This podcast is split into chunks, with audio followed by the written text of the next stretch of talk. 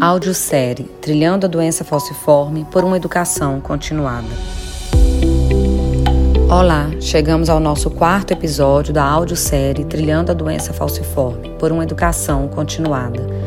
Meu nome é Caroline Pimenta e sou mestranda da Universidade Federal do Sul da Bahia, UFSB, como projeto de pesquisa A Doença Falciforme Nessa trajetória, contei com a supervisão do meu professor e orientador, Dr. Jean Paulo Santana. Neste episódio, vamos abordar a doença falciforme e a gravidez, respondendo uma pergunta geral entre as mulheres que possuem a doença. Tema 4. Descobri que tenho a doença falciforme. Posso ter filhos? Deve-se considerar os riscos que a gestação pode ocasionar à saúde da mãe e do feto Além disso, torna-se necessário um acompanhamento rigoroso, pois existem restrições quanto ao uso de alguns métodos contraceptivos para essas mulheres. Então, dessa forma, Dr. Cláudio ele traz para a gente aqui um esclarecimento maior de como essas mulheres é, devem ser tratadas e acompanhadas desde o período fértil, né, com o uso de contraceptivos, até mesmo no acompanhamento da gestação, que é uma gestação de risco. Vale ressaltar que hoje em dia é orientado né, aos casais um aconselhamento genético, justamente para verificar se a mulher ou o homem possui alguma alteração genética que possa transferir essa alteração para o bebê.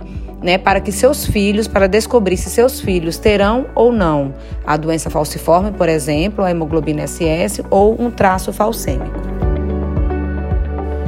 Quem vai nos ajudar respondendo essa pergunta e esclarecendo outras dúvidas sobre a doença é o médico Cláudio Vinícius Menezes de Brito, graduado em Clínica Médica pela Universidade Federal de São Paulo e especialista em hematologia e hemoterapia pela Universidade de São Paulo.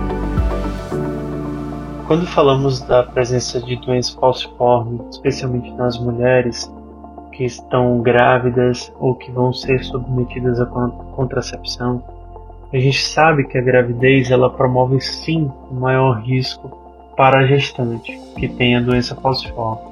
E o, o abortamento espontâneo ela, ele pode ocorrer com mais frequência nessa população.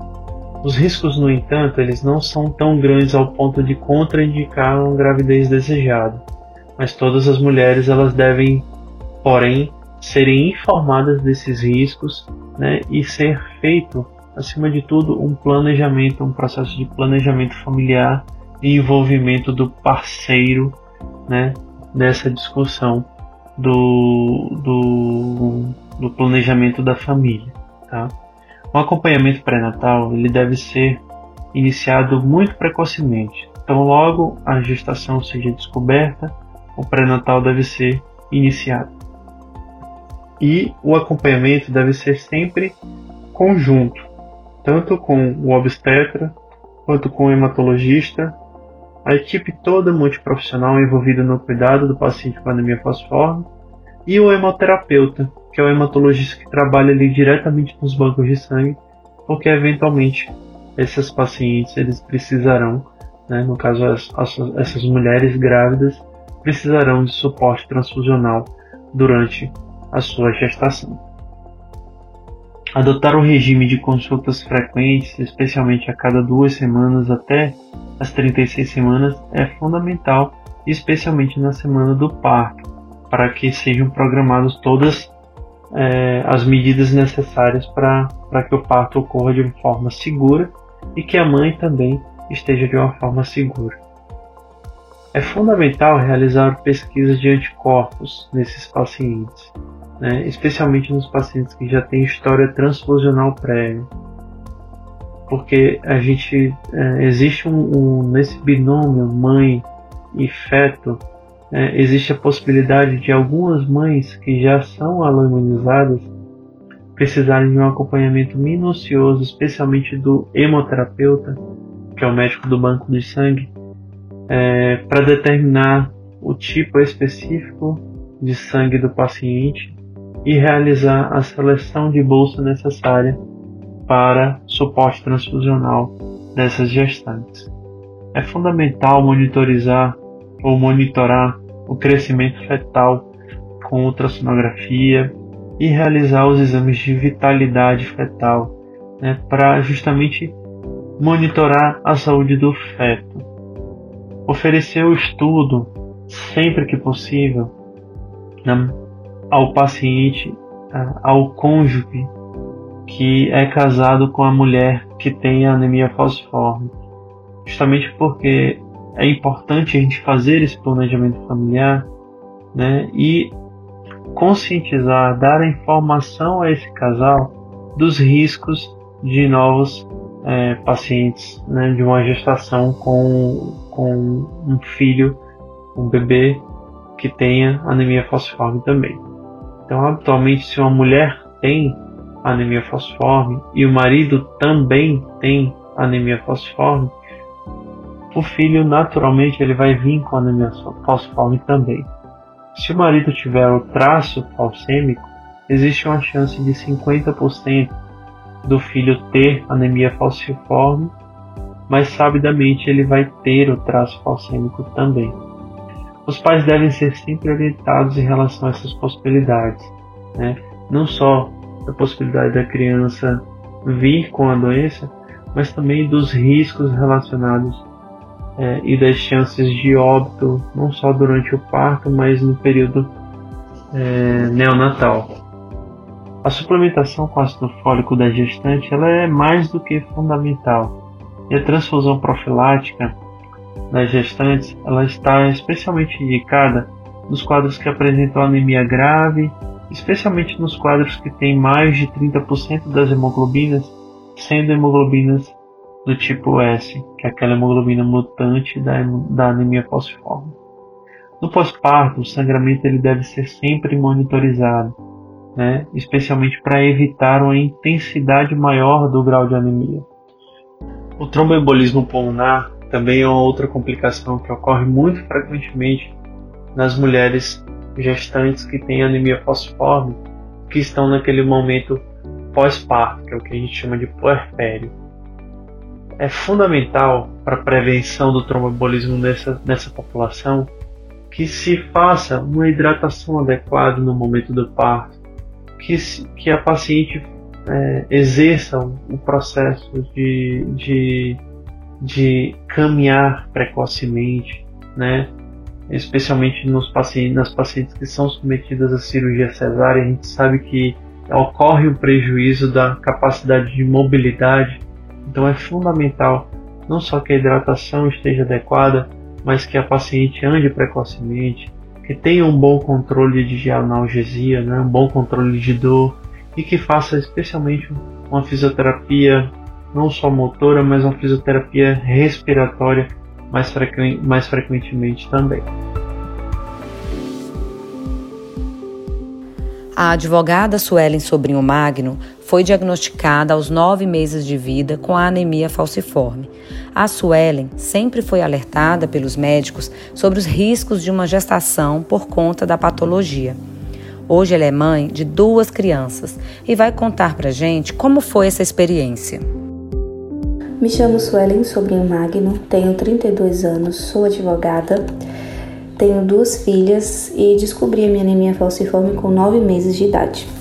Durante esse período, os, os hematologistas pelo qual passei diziam que engravidar seria muito difícil, né, devido às complicações que, que poderiam acontecer. É, seriam gravidez de alto risco, então eu, eu não planejei nenhuma das minhas gestações aconteceram de forma acidentais. E na primeira gestação foi tranquila até o sétimo mês, né? Não tive, não cheguei a ter crises álgicas, mas no sétimo mês eu tive uma infecção que não foi diagnosticada de, de início. E aconteceu que essa infecção começou a generalizar, afetando de início o fígado. Eu cheguei no hospital, a minha hemoglobina estava de 4 e fui direto mesmo para UTI, fiz algumas várias transfusões, comecei o tratamento com antibióticos bem pesados, bem fortes e fui alertada de que provavelmente teria que retirar o feto. e que na ausência de uma UTI neonatal o feto não sobreviveria. Mas graças a Deus eu respondi bem ao tratamento e eu recebi alta logo em seguida. A minha filha nasceu saudável, né? Não teve nenhuma nenhuma consequência, né, desse tratamento. Fui para casa e depois disso eu comecei a apresentar infecções. Tive dois episódios de infecção urinária e o meu obstetra achou melhor antecipar o parto, né? E aí a minha filha nasceu de 36 semanas. Ela nasceu forte, saudável. Do próprio centro cirúrgico, ela já veio para o quarto e não tive nenhum problema. Ela nasceu apenas com traço falcêmico. A minha segunda gestação foi tranquila até o quinto mês, que eu tive uma pneumonia e também uma embolia pulmonar. Tive que fazer uso contínuo né, da heparina. E foram momentos muito difíceis porque fui alertada que devido à heparina poderia acontecer hemorragias, né, tanto ao longo da gestação como também durante o parto, mas mais uma vez não tive nenhum problema. Fiz o uso da heparina normalmente é, e com 36 semanas o obstetra mais uma vez achou melhor antecipar o parto devido ao sofrimento de ter que tomar duas injeções ao dia e, e também devido aos riscos e como o feto já estava desenvolvido, ele achou melhor é, fazer a cesariana que aconteceu a, a, com 36 semanas. A mesma coisa do centro cirúrgico, a minha filha já veio direto para o quarto, não precisou de UTI neonatal, nasceu forte, saudável também. E eu continuei fazendo uso da heparina é, até a quatro meses após a gestação. É, durante as duas gestações eu precisei, foi necessário fazer uso né, de, de foi necessário fazer várias transfusões ao longo da gestação. Eu fazia em média uma transfusão por mês, né? Ao longo dos nove meses. Eu tive que fazer um acompanhamento de perto, então eu tinha que, no início da gestação, era uma vez ao mês, tanto no hematologista quanto no obstetra. No final da gestação, o acompanhamento foi reduzido para a cada 15 dias. Eu tinha que fazer, renovar todos os exames, tanto com o hematologista quanto o obstetra, e tinha as, as transfusões. Foram gravidezes realmente difíceis, é, complicadas, tiveram as suas complicações. Sim, foi de alto risco, mas no final deu tudo certo, com acompanhamento, nasceram saudáveis. Na última gestação, o obstetra e o hematologista acharam melhor fazer a, a ligadura, né? Porque o risco de óbito na terceira gestação seria alta. Então, na segunda gestação eu fiz a ligadura e foi isso. Mas no final deu tudo certo. O acompanhamento por profissionais de saúde durante a gravidez é de absoluta necessidade e importância para a saúde do bebê e da mãe. Portanto, se você é mulher e possui falsemia, fique atenta às orientações médicas ou se você que está acompanhando essa série conhece uma mulher que vive essa batalha com a doença, compartilhe essas informações. Você acabou de ouvir o quarto episódio da audiosérie Trilhando a Doença Falciforme por uma educação continuada. Agradecemos sua companhia e interesse pelo tema. Leve esse conteúdo a mais pessoas compartilhando nossa audiosérie. A gente se encontra no próximo episódio. Até lá!